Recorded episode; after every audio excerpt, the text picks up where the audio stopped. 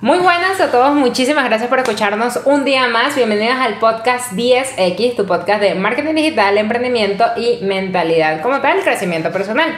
Hoy tenemos a un invitado súper, súper especial que es nuestro querido amigo Roger. Hola, ¿cómo están? Roger Rodríguez. Mejor conocido en redes sociales como Rogelium. Después te voy a preguntar de dónde sacaste ese nombre. Sí, bueno Roger, te vamos a preguntar ahorita muchas cosas de ti, cosas comprometedoras, no mentira. este, pero eh, para darles una pequeña introducción de quién es Roger, Roger es un empresario, Roger es un motivador, Roger es marquetero, eh, relacionista nato, relacionista público. Y bueno, nada, eh, Roger es amigo personal de nosotros y siempre creemos que tiene cosas para aportar. Por eso decidimos que fuera el primer invitado. Vamos a ver si ustedes los contagia también como nos contagia a nosotros de, buena vibra. Vale, Roger. ¿Quién eres tú? Who are you? ¿Quién carajo eres tú? Bueno, eh, gracias por la invitación muchachos. Realmente eh, tenía muchísimas cosas que hacer en esta cuarentena, no mentira. Eh, gracias por la invitación y sí, eh, les voy a contar un poquitico de mi storytelling, de cómo comenzó todo esto de, del emprendimiento aquí, más que todo en Bogotá. Quiero que sepan que vengo de una familia totalmente humilde. En Venezuela vivía en Las Clavellinas, o sea, en Guarena, en un sector urbano bastante complejo. Bastante delicado.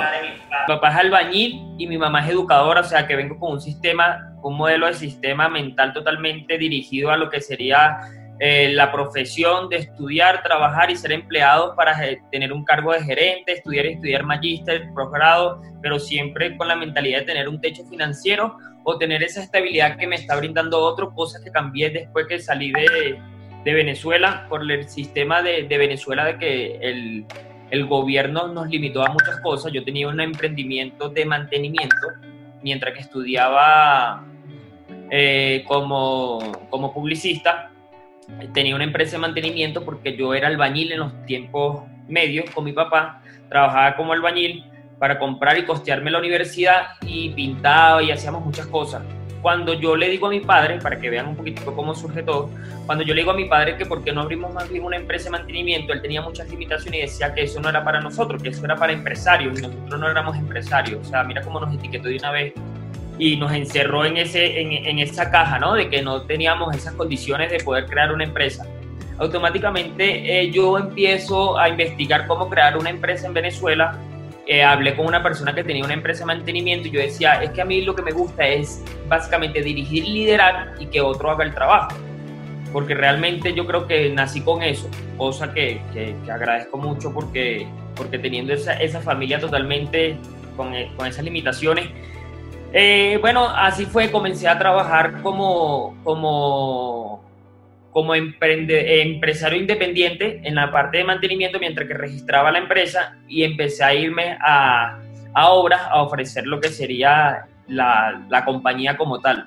La primera obra que agarramos era 8.000 metros, era un galpón en la zona industrial y obviamente como estábamos en Venezuela, ahí sucedieron muchísimas cosas eh, nos, robaron eh, utensilios, no nos pagaron, el gobierno, eso fue en la época en donde empezó a bajar todo, nos empezaron a reducir el costo y de 250 nos pagaron 50, imagínate, 50 ah, mil dólares que teníamos que pagarle a todos los empleados, entonces fue, fueron muchísimas cosas, muchísimas cosas, pero eso, eso fue como un aprendizaje muy bonito porque me di cuenta que sí podía hacer muchísimas cosas más de lo que, de lo que pensé que no podía, ¿sí me entiendes? Yo creo que eso fue como mi apertura al mundo empresarial y fue mi, mi, primer tortazo. Yo creo que, que, todos los emprendedores viven eso, ¿no? Como una experiencia súper cruel, que hay unos que, que lo agarran y lo debilita, pero a mí no. A mí más bien me impulsó bastante porque había leído un libro de, de, Donald Trump antes que fuese presidente que dice nunca tire la toalla y leí un libro también de Robert Kiyosaki que dice padre rico, padre pobre y ahí fue comprendí que no podía seguir esos pasos de mi papá. Creo que esos fueron los primeros libros que me, justa, ya mencioné. Yo justamente quería hacerte esa pregunta porque uno no tiene como que, ay, que voy a emprender así como así, teniendo la familia con la que tú dices que tienes o la mentalidad de la familia, porque normalmente ese, ese, ese tipo de familia, y te lo digo por experiencia también, eh, no nos impulsa a eso, no es porque ellos no quieran, sino que ni siquiera saben. Entonces, ¿cómo surge esa llamita en ti? Porque para mí me impresionó, o sea, y cómo surge también el tema de estudiar publicidad cuando eh, en ese momento las carreras de moda, y yo lo recuerdo, que eran las que más dinero daban, eran contaduría y tributaria. Mira, es que yo fui, yo fui muy malo para la contabilidad y para los números. O sea, te soy muy sincero, soy demasiado, extremadamente malo. Solamente me gusta contar, multiplicar y sacar un presupuesto. Eso es lo único bueno que yo sé hacer en números. Pero de, de todo eso de un balance, no. O sea, no me gustaba empecé a estudiar tributaria porque me gustaba la parte política. O sea, te lo confieso, me gustaba, no tenía ni un tatuaje en ese momento y me gustaba la parte política y empecé a estudiar tributaria. Pero me di cuenta que no era lo mío, ¿sí me entiendes? No era lo mío y, y ¿qué te digo? Yo pasé por una situación emocional con una pareja que ella me dijo que yo no iba a triunfar, que no iba a surgir, que no iba, que nunca iba a llegar a ser una persona que, que tuviese algún tipo de talento, digámoslo así. Eh, perdón, porque eso, eso fue como el, el clic que me despertó y dije como que, bro, o sea, yo me considero que sí tengo potencial, pues. Comencé haciéndolo, comencé haciéndolo influenciado por las palabras que ella me dijo, pero realmente me di cuenta que, que, lo tenía que hacer por mí después que maduré de eso. Eso fue antes de crear la empresa de mantenimiento. Estoy hablando antes de crear la empresa de mantenimiento, antes de estudiar, porque yo no iba a estudiar ni siquiera en la universidad porque no tenían los recursos económicos. Entonces, todo, todo empecé a trabajarlo yo, vivía que si una semana en donde, en donde mi primo, la otra semana en donde un amigo, siempre vivía fuera del barrio porque no quería, después que leí esos libros me di cuenta que no quería estar rodeado de ese tipo de personas. Lamentablemente no es por ser, no es por ser, no es por ser mala, eh, o sea, no es por ser discriminador, sino que sí siento que no quería ser influenciado por personas que no tenían ese tipo de conocimiento, ni ese tipo de emprendimiento, ni ese tipo de visión, digámoslo así. Bueno, para, en resumidas cuentas, nos quebramos en Venezuela, bueno, me quebré yo, porque era una persona que todavía no tenía los conocimientos. Eh, me, me, vine para acá, para, para, para, Colombia, con 100 dólares. Ya va, ya va. Antes de tu historia en Colombia, queremos hacerte preguntas. Este, sí, o sea, te, Básicamente por lo que tú me cuentas, porque estoy tratando de llegar como que al meollo, lo que... Lo que hizo clic. Lo, que hizo que, que, disparara esa autoconfianza. Eh, y porque, o sea, ya venías con, con, con una trayectoria negativa de creencias limitantes impuestas por tu papá, por tu pareja, pero tuvo que haber un momento, que creo que fue con tu pareja, donde dijiste, ok, lo que ellos dicen es mentira, lo que es verdad es lo que yo mismo me creo. ¿Eso fue por resentimiento para demostrarle a tu pareja que no era verdad? ¿Cómo, cómo fue eso? Por resentimiento por ella y por mi papá que siempre decía que yo no iba, no iba a lograr nada. Siempre tenía como a uno de mis hermanos como que ella es la que es, tú no eres nada. Entonces comencé, eso fue lo súper temprano, los 17 años.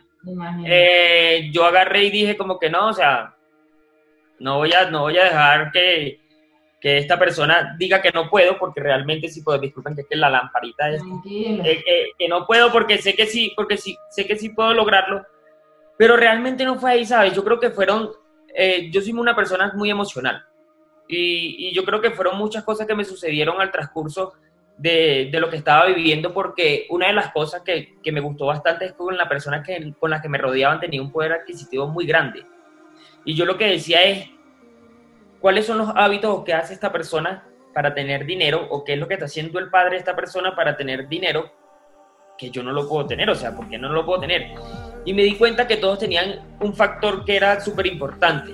Uno, que eran unos lectores impresionantes, siempre se estaban documentando era una persona que, que realmente estaba leyendo, porque tú puedes tener el emprendimiento y la energía y todo lo que tú quieras, todo lo que tú quieras, pero si no tienes conocimiento, perdiste.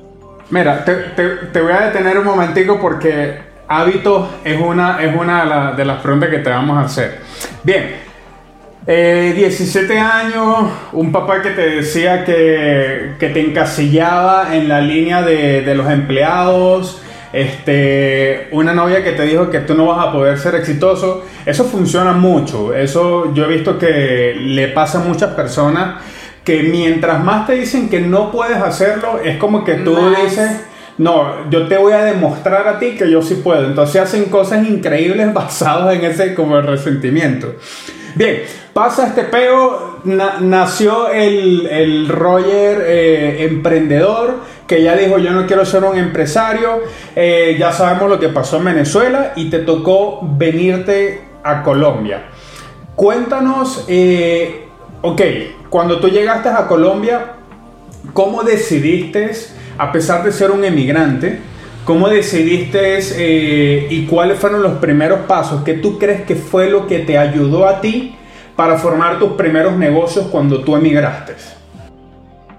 Mira, eh, cuando, cuando yo llegué eh, de, cuando yo llegué de aquí, aquí a Colombia, yo comencé a trabajar como barbero, porque igual te, te, voy a decir algo, lo que te digo, o sea, soy muy fácil de influenciar y ya tenía como cuatro años así como trabajando de cualquier cosa en Venezuela, ya estaba súper cansado y me vine para acá, pero tenía muchas limitaciones y muchos paradigmas. Y cuando vine para acá, para Colombia, comencé a trabajar como barbero porque pensé que era, o sea, era la primera vez que salía del país, pensé que era muy difícil agarrar y emprender ¿Sí me entiendes? Es lo primero que te dice la gente. Y como, y como igual mucha gente decía como que, ay, ¿tú crees que tú vas a trabajar como publicista ya si no tienes papeles, si no tienes el título todavía y cosas así que realmente yo decía como que, bueno, tienen razón, tendré que trabajar de lo que sea. Y comencé a cortar cabello, me enseñaron a cortar cabello y ganaba como 3 dólares al día. Había días que ni siquiera cortaba cabello.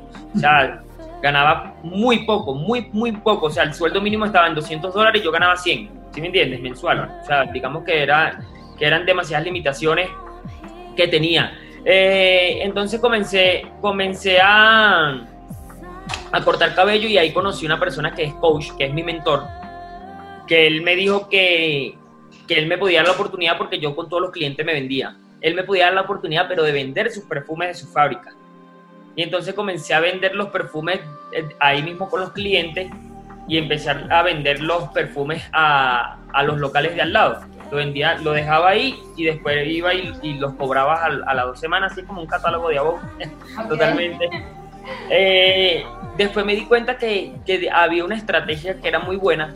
Empecé a utilizar a los otros estilistas y le decía que vendieran los perfumes a un precio y yo ganaba una comisión y aparte de eso le enseñaba a contar historia. Que la gente lo que realmente necesita para comprar es una historia ¿sí? Para comprar lo que necesita una historia y crearle la, necesidad totalmente. Entonces ahí empecé a, utilizar varias estrategias que ellos mismos veían y empecé a vender también los productos que vendían en la peluquería y empecé a decirles como, bueno, eh, yo te vendo este perfume. Eh, no se lo vendía así, sino le decía siempre como que, bueno, mira, hice un bolso, un san, imagínate la conversación, hice un bolso, un san y me, me pagaron la mayoría de las cosas con perfume. Yo lo estaba vendiendo en 45 mil pesos. ¿Cuánto crees tú que cuesta ahora? Eh, ¿Cuánto crees tú que lo estoy vendiendo? Entonces ellos decían un precio. Y hay algunas personas que decían, ¿cuánto crees tú que cuesta este perfume? Se lo dejaba para probarlo. Siempre hay que darle para probar a las personas. Se lo dejaba para probarlo y ellos automáticamente le, sentían el, tacto con, con el perfume, el olfato también. Y decían, bueno, ese perfume puede costar como 80 mil pesos. Y yo le decía, bueno, realmente cuesta 70, pero yo lo estoy vendiendo hoy en 15 mil pesos porque son perfumes que me dejaron ahí en, en, la casa, que me pagaron con una plata que debía y quiero salir de eso porque realmente la casa me huele mucho perfume. No es que yo no lo necesito porque esos perfumes no los utilizo, yo utilizo puro perfumes caros, pero seguro tienes alguien a quien regalárselo, seguro que no le has regalado algo a tu abuela hace mucho tiempo, a tu hermana, le creáis ya la necesidad. Entonces yo decía, ah, es verdad, sí, yo tengo una señora que limpia que es muy buena gente. Yo le dije, ¿cuántas veces le has regalado perfume a esa señora que limpia? 15 mil pesos no es nada y ella lo primero que va a pensar es que va a costar 60 mil, mismo, el mismo precio que dijiste tú, porque tú eres una persona costosa. Entonces ahí ya le empiezas a crear un vínculo a esa persona que, con, la que arreglas, con la que te arregla la ropa y te lava. Entonces decía, ay, sí, dame dos. Y así, y empezaba a cada quien le contaba una historia diferente y le creaba la necesidad y le ponía que ellos mismos dijeran el precio. Eso es una técnica que yo tengo que decía como que mira cuánto, crees tú que cuesta esto. Y ellos decían un precio y después le decía, bueno, sí cuesta eso, pero lo estoy dejando en tanto, para que vean la oferta que tienen tan impresionante. Bueno, después de eso empecé a, el tipo me dijo que era muy bueno vendiendo, que vendía muchísimo en, en sí, más que otros vendedores que él tenía de planta y me mandó a mí entrenar a los vendedores de perfume y ganar en venta directa por cada uno de ellos. Imagínate. Y, y así fue el primer milloncito de pesos que gané. que, que nunca, nunca me lo imaginé que iba a ganar un millón de pesos. Por, por lo que te digo, si ganaba cuat- eh, 200, 300 mil pesos al mes, era imposible yo ganar 400, eh, un millón de pesos. Porque ya lo tenía en mi, en mi, en mi mente, ¿sí me entiendes? Pero lo, lo más atractivo de esto fue que el hombre era coach y era empresario y había amasado más de 170 millones de dólares y creo que tenía toda la, la experiencia y empezó a mentorearme y, y empecé a trabajar con él y empecé a, a- a darle herramientas de marketing, empecé a abrirle redes sociales, cosa que él no sabía porque es un hombre de 60 años, y empecé a darle todas esas estrategias, esos trucos, y empezó a irse por el mundo de las redes sociales y le grababa un live y, veía que sí tenía más interacción y como te digo, era un hombre con demasiado dinero, o sea, yo pasé por varios filtros para poder llegar a él, pero el primer filtro que llegué fue cortándole el cabello porque él, él, él cortaba cabello ahí, él se cortaba el cabello ahí, pero luego de eso él me mete en la empresa, pero pasé como muchos filtros para llegar otra vez a él, ¿sí me entiendes? Porque él me dijo, bueno, trabaja conmigo, pero vete como gerente de venta. Después había un- una persona encargada, después el- el- el- eh, esos, esos pasos, esos escalones. Y otra vez llegué a él y empecé a me- empezó a mentorearme y era lo que yo dije, o sea, ya yo venía con esos chics de padre rico, padre pobre, de todo lo que teníamos que, que hacer para no, para no cometer error. Y la clave del éxito es juntarse con las personas adecuadas. Lastimosamente es eso, si tú quieres emprender, tienes que sacrificar muchísimas cosas. Tus amigos siempre van a ser tus amigos de joda, de bebedera, de cosas chéveres, siempre van a ser ellos. Pero para alcanzar el éxito sí tienes que estar con las personas adecuadas. Y no, y no por mucho tiempo, siempre tienes que ir escalando y buscando, o sea, sacar el mayor jugo de un mentor y entonces después te vas para otro mentor y empiezas a buscar mentores y personas que te ayuden a influenciarte en el mundo del emprendimiento. Qué cool. Mira, yo creo que mm, esa es una de las claves del éxito, pero yo creo que otra clave del éxito fundamental que estás aplicando es el tema de hacer el trabajo, cualquier trabajo con excelencia. Que viene del libro de Robin Sharma también, del líder que no tenía cargo, que, o sea, si tú no hubieses hecho tu trabajo de peluquero, con, de barbero, pues con excelencia, o sea, créeme que jamás hubieses tenido esa oportunidad, ese, acerca- ese acercamiento con esa persona o ese chico, pues. Claro. Y, que, y, que, y que yo era muy, era muy hiper- hiperactivo, ¿sí me entiendes? O sea, yo pintaba incluso la peluquería, o sea, no me quedaba tranquilo, siempre quería hacer algo más. Eh, mientras que los barberos decían que no iban a pintar cabello porque lo veía como homosexuales, yo agarré y decía, bueno, yo pinto un cabello, o sea, yo quiero pintarlo. Y obviamente ellos me decían que no porque no tenía el curso, pero me iban enseñando con los mismos estilistas que estaban ahí y me faltó poquito para empezar a pintar cabello, pero me fui al, al mes y medio de, duré solamente un mes y medio en el salón de belleza y comencé a vender perfumes puerta a puerta. Después entrenaba a los vendedores y luego le dije que le quería llevar todas las redes sociales de esa empresa. Algo que me pasó muy chistoso fue que eh, cuando empezamos a meternos con la parte del coaching ontológico, me fui por toda la parte de BTL, toda la parte tradicional de emisoras, de pautas en televisión, de pautas. Obviamente las pautas en televisión no las hicimos, pero sí hicimos muchísimas pautas en, televisión, en emisoras y en periódicos, y toda la parte tradicional porque venía con eso de la educación, de que hagamos BTL, flyer, y después de tres meses me muestran el FIC y habíamos gastado más de 15 millones de pesos en pautas Wow. innecesarias que, que incluso recolectamos bastantes personas y lo poníamos en el semáforo para, para, una, para una publicidad, para, un- para una publicidad estratégica.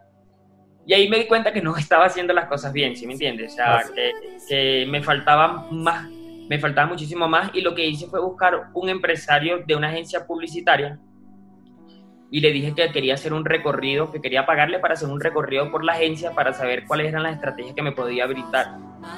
Y gracias a Dios no me cobró, porque no tenía mucho presupuesto, no me cobró y lo que hizo fue darme algunos, unas técnicas, algunos trucos y me vendió muchos cursos online que él tenía.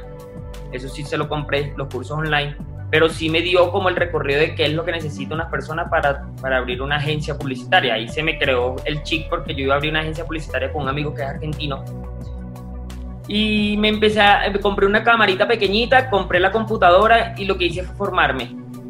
pero empecé a contratar gente freelance para que me ayudara a agarrar esos trabajos que iban saliendo porque como él entrenaba coaches, yo, a los coaches le decía que yo le podía abrir escuelas. Entonces, que, le, que no se vieran como dar capacitaciones nada más, sino que, eh, hicieran su marca personal. Eh, me acuerdo que pagué un curso medio costosito en mil dólares de, de, una empresa muy buena y, ellos me ayudaron a, a, ver un curso que ellos eran partners de Google y de Facebook y me hicieron ver un curso directamente con Facebook y Instagram y digamos que ahí fue en donde empecé como a, evolucionar más. Después empecé a meter gente, ya que como un asistente personal que estuviese conmigo siempre, forever. Y ahí, y ahí lo que hice fue ver que como ellos tenían mucho conocimiento y yo tenía los contactos, empecé a aprender de ellos. Y la experiencia, digamos que la experiencia también cuando uno sale al, al campo, que yo no tenía miedo. Yo creo que eso fue lo mejor. No tener miedo, tener la valentía y tener, y tener como esa estrategia de, de, ¿sabes qué tengo yo? Yo hago algo que, que empiezo a escribir qué es lo que quiero hacer y lo proyecto. Yo proyecto mucho mis cosas, o sea, yo proyecto mucho mis cosas que, o sea, si yo quiero, ponte tú, dos cámaras profesionales, ¿qué necesito hacer para tener esas cámaras profesionales? ¿En cuánto tiempo lo debo conseguir y cuáles son los clientes que debo tocar? Hay una, hay una cosa muy, muy cool que se los doy a todas las personas que vayan a ver este, este en vivo, que es que yo busco personas que manejen cartera de clientes. Eso es la mejor estrategia. Si tú te quedas enclosetado con una sola persona que no maneja una cartera de cliente potencial, nunca te van a referir clientes potenciales. Entonces lo que yo hice fue eso, buscar a personas que tuviesen escuela de coaches, porque lo primero que hice fue irme por el mundo del, entrenamiento, de personas de trading, personas de, mentores. Lo que hice fue buscar mentores como tal y le ofrecí, le mandé mucho marketing directo y le ofrecí cosas gratuitas, gratuitas obviamente, y ellos empezaron a, consumir mi servicio y después lo que hicieron fue presentarme otros empresarios. Y esos empresarios, otros empresarios, y esos empresarios, otros empresarios. Para, párate que vamos a hablar del networking, pero antes de hablar de, lo que es el networking, eh, ok, has aprendido mucho de tus experiencias pasadas, de tus errores, de tu mentor.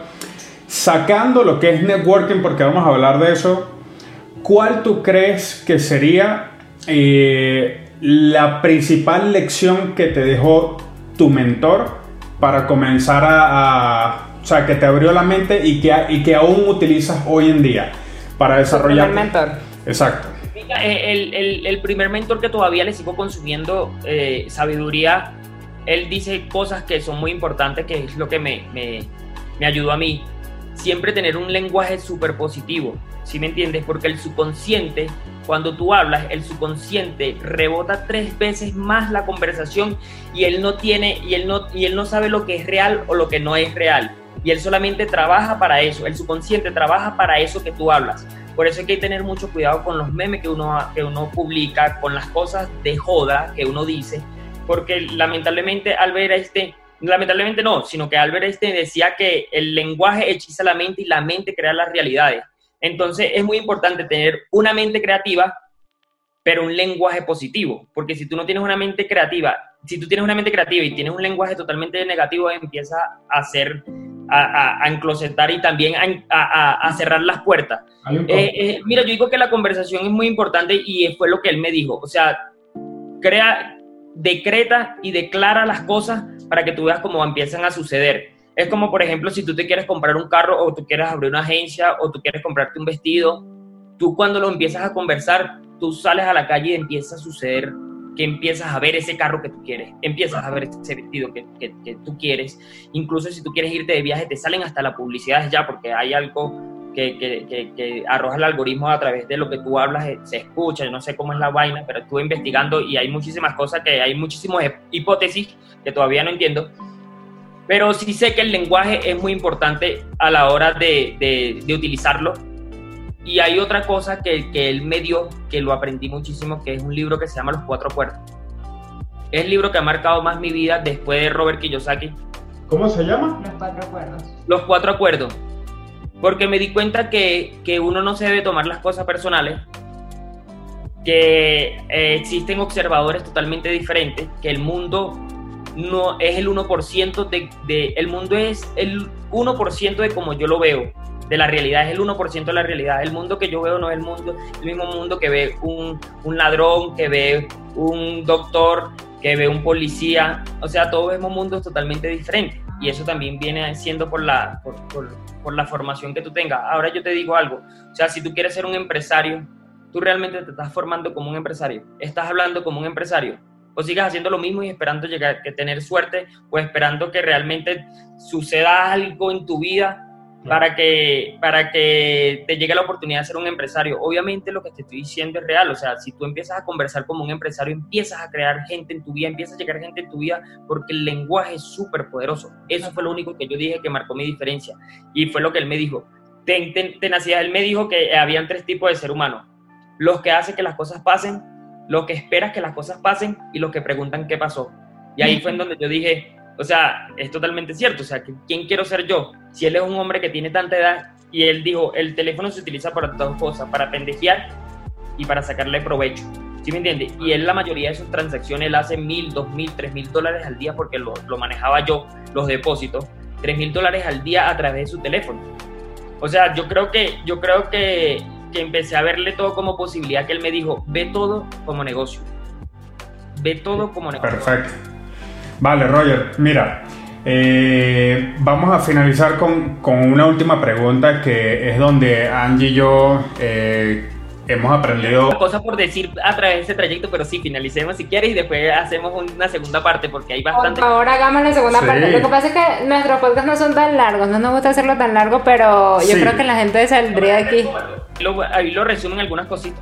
Sí, pero bueno, eh, hay un área donde nosotros consideramos que tú eres muy bueno y, y es en networking. ¿Quieres Totalmente, preguntarle o sea, algo de...?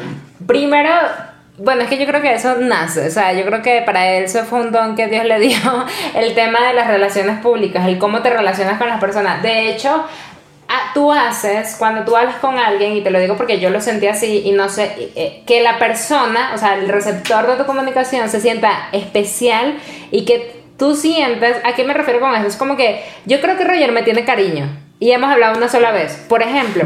Entonces, ¿por qué? Porque nos hace sentir a las personas que hablamos contigo de una forma tan bonita y tan tomada en cuenta y tan, y tan única que realmente para mí es, es cool. Y yo creo que tú eres así con todo el mundo. Sí. ¿Cómo nace eso en ti? ¿Eso también forma parte del aprendizaje? Mira, hay, hay algo que es muy importante que, que, también lo aprendí hace mucho tiempo y es crear vínculos, ¿sí me entiendes? Y tú no creas vínculos destruyendo una persona, tú siempre que tienes que hacerlo, eh, sacarle, o sea, digamos que decirle como que, que, que, bueno, me encanta lo que estás haciendo, siempre como alabarlo, pero que sea real, que sea totalmente sincero, no solamente hacer un maquillaje.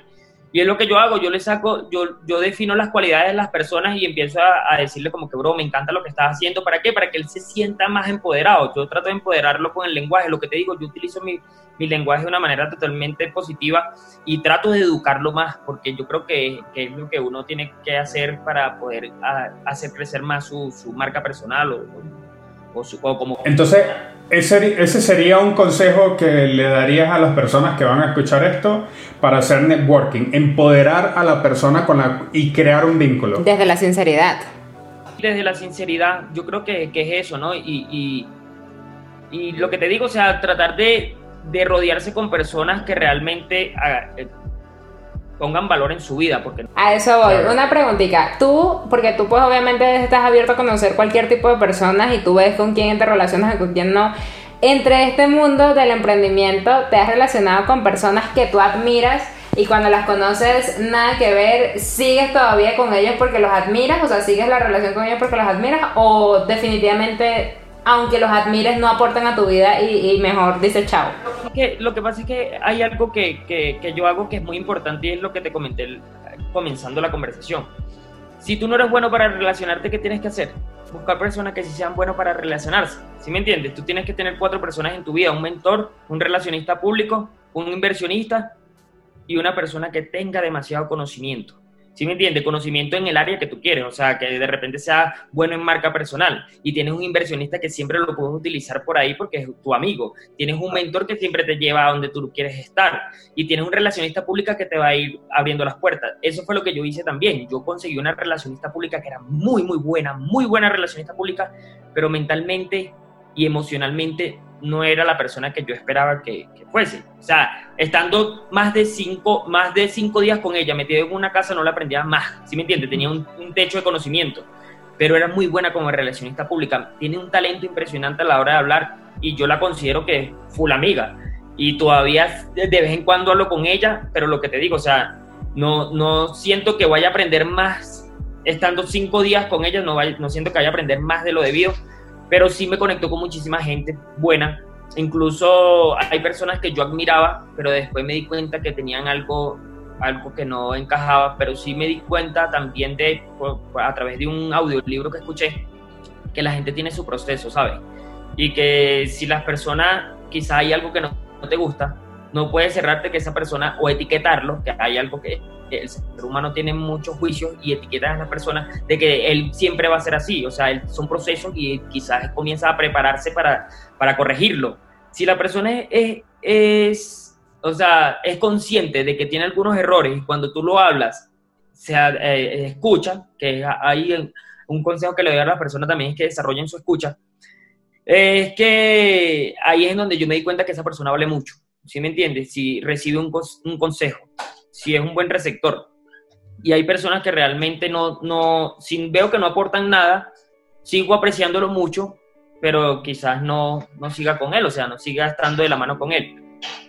Eh, hay algo que me está sucediendo ahorita y, y, yo dije que ya tenía que romper esos ciclos porque sé que la vida es de ciclo y es de proceso. Y me di cuenta que esa persona con la que, con la que me, me rodeo no, ya como que mm, hablé mucho con él y me di cuenta que ya estaba muy limitado, ¿sí me entiendes? Que no iba a poder explotar más su talento, ni él me iba a ayudar a mí a explotar más mi talento. Entonces, rompí ese ciclo, ese es un ciclo que estoy rompiendo actual y es un proceso totalmente fuerte y doloroso, pero sí me di cuenta que si no me va a aportar más a mi crecimiento, yo no puedo autocastigarme, ¿sí me entiendes? Porque yo sé a dónde voy lo que pasa es que la mayoría de los emprendedores, la mayoría de los emprendedores no viven el presente año. La mayoría de los emprendedores viven el futuro, ¿sí me entiendes? Ellos siempre están pensando en su futuro, siempre están pensando en lo que van a hacer, eh, en la meta que se hicieron. Y esa es la mayoría de, de los emprendedores, lo que hacen los emprendedores, que ellos no agarran y se desvían. ¿Sí me entiendes? A pesar de lo que quieren, se pueden desviar de una, una que otras veces, pero, pero siempre tienen sus metas claras. Y eso es lo que pasa conmigo, que yo tengo mis metas claras y yo sé hacia dónde voy y por esa razón sacrifico muchas cosas en mi vida. Y si hoy en día no puedo hablar con mis ex amigos y, colegas que, que, veo que no me aportan más, yo, bueno, los domingos hablo con ellos, que son mi día de descanso, o los lunes, los martes, pero media hora, pero no me gasto mi energía. Mira, hay algo que, que es que tú no puedes gastar tu energía en personas o en cosas que no te ayuden a crecer. Si tú te enfocas, en lo que te enfoca te conviertes. Si tú te enfocas en esa persona o en esa relación tóxica o en ese socio que no te ayuda a crecer, papi, obviamente no vas a crecer. Entonces, ¿qué es lo que tú tienes que hacer? Buscar personas que, que realmente te ayudan a crecer. Roger, una, una, una última pregunta, eh, más en un tono personal. Tú dices que los emprendedores vivimos con la mente en el futuro, y es verdad, eh, pero hasta qué punto Roger se pierde el presente por estar viviendo en el futuro. ¿Consideras que, o sea, que vives muy en tu mente o si sí sabes disfrutar el presente? Contéstame eso honestamente. Mira, yo, yo disfruto mi presente, pero, pero si vivo, digamos que eh, de lunes a, a domingo eh, de lunes a viernes yo vivo en el futuro, total, totalmente, o sea, no hay, no, no volteo para ningún otro lado, incluso yo hablé con mi pareja actual y ella, y ella antes se sentía muy afectada por eso, porque decía que no la tomaba en cuenta, pero ahora que la metí en el mundo del emprendimiento, ahora yo siento que ella se fue, ¿me entiendes? Porque siempre se está preparando, siempre tiene los audífonos escuchando algo que tiene que ver con su futuro. Y, los sábados y domingos, como te digo, sí que uno tiene que tener días para respetar los que sean para uno, para uno disfrutarlo, porque el ser humano, el ejercicio, cuando uno entrena y quiere hacer crecer un músculo, uno tiene que darle uno o dos días de descanso. Y así mismo hago con, con, mi vida personal. O sea, me doy dos días de descanso, sábado y domingo, y se lo dedico totalmente a, las personas que más quiero y que más aprecio. Pero sin duda soy muy tenaz, ¿sí me entiendes? Soy muy tenaz y sí me desvío totalmente porque mi futuro es lo que me va a ayudar a crecer. O sea, yo tengo, yo tengo entre sí y seis y siempre me despierto es pensando en lo que yo quiero lograr hacer. Y va más allá del tema económico. Yo quiero ayudar a yo quiero influenciar sobre muchas personas que, que, que, sean vulnerables o que quiero transformar muchas vidas. Y, y, aparte de eso, sí, quiero tener una gran corporación, pero quiero transformar muchísimas vidas, ¿sí me entiendes? Y por eso es que trato de siempre educar mi lenguaje y por lo menos una vez al día escucho un audiolibro o siempre veo algo que me motive porque sé que ayuda a mi crecimiento. Yeah. Mira, bueno, por aquí, por aquí anoté, ok, ya tengo anotado los cuatro acuerdos, eh, tips de networking, empoderar al otro desde la honestidad, crear vínculos y manejar el lenguaje. Entonces... Y formarse... ¿Cómo? Y las cuatro personas, las cuatro personas que tienen que Ah, estar cuatro personas. incluidas. Claro. Eh, Bueno. Una, mira, no, no, no. El mentor, el relacionista, Ah, ok, ok. el relacionista público, eh, Mentor, relacionista público, inversionista. Y ese y conocimiento. conocimiento, una persona que tenga mucho conocimiento en el área que tú quieras explotar. Obviamente te vas a rodear de más personas, pero tú vas a botar tu, tu energía de lunes a viernes en esos cuatro. Genial, me encanta. Brutal. No, amigo, aprendí demasiado contigo, me encanta. O sea, te, te voy, te voy, te vamos a invitar de, de lleno a otro podcast, eh, porque yo sé que las personas que después que nos escuchen van a querer muchísimo más de ti y los invitamos también a seguirte por redes sociales como Rogelium, este y Aceituna Creativa todavía o cómo se llama la nueva agencia. Tiene creativa de Bahía. Aceituna Creativa. Entonces, nada, pues eh, espero que, que a todos les haya gustado este podcast. De verdad que yo quedé enamoradísima de Roger como siempre. y bueno, aquí Yo, yo también. No, hermano, un placer otra vez hablar contigo. Este, estoy seguro que vas a transmitir la misma energía, así sea por audífono, a las personas que te escuchen y, y esa es la idea. Tenemos segundo capítulo pendiente, brother.